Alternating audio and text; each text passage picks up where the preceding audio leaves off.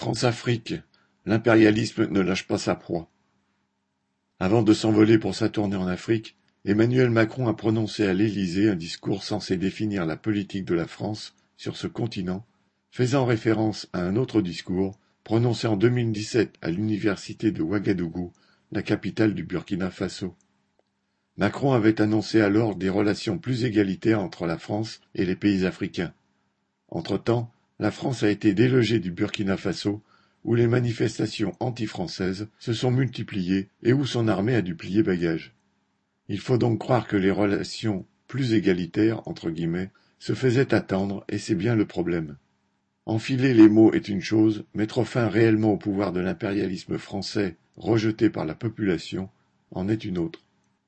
Macron devait visiter à partir du 1er mars le Gabon, l'Angola, la République démocratique du Congo, RDC, et le Congo-Brazzaville.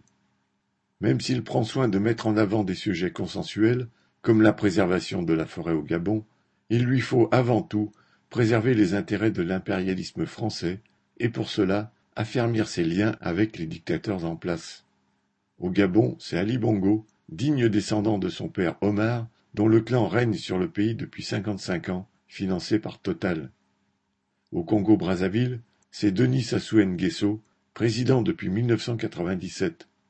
Tous deux arrêtent et torturent sans pitié celles et ceux qui contestent leur pouvoir, pillent les caisses de l'État au point d'avoir été dans le collimateur de la justice française pour leur bien mal acquis entre guillemets et doivent leur pouvoir et leur richesse au gouvernement français. Autant dire qu'ils ne correspondent guère aux paroles de Macron, pour qui, dans son discours, citation, la France est un pays qui soutient en Afrique comme ailleurs la démocratie et la liberté.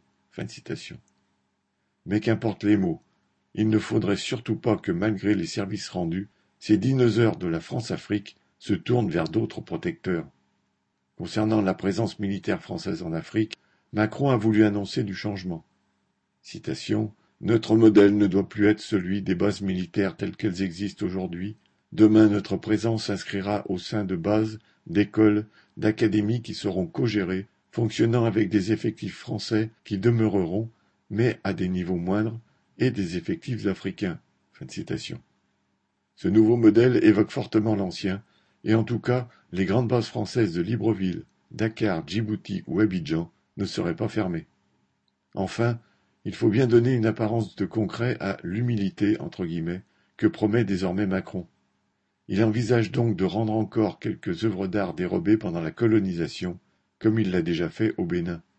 Rendre les produits des pillages d'hier peut toujours servir à consolider les affaires d'aujourd'hui. Il n'y a plus de précaré de la France, affirme Macron.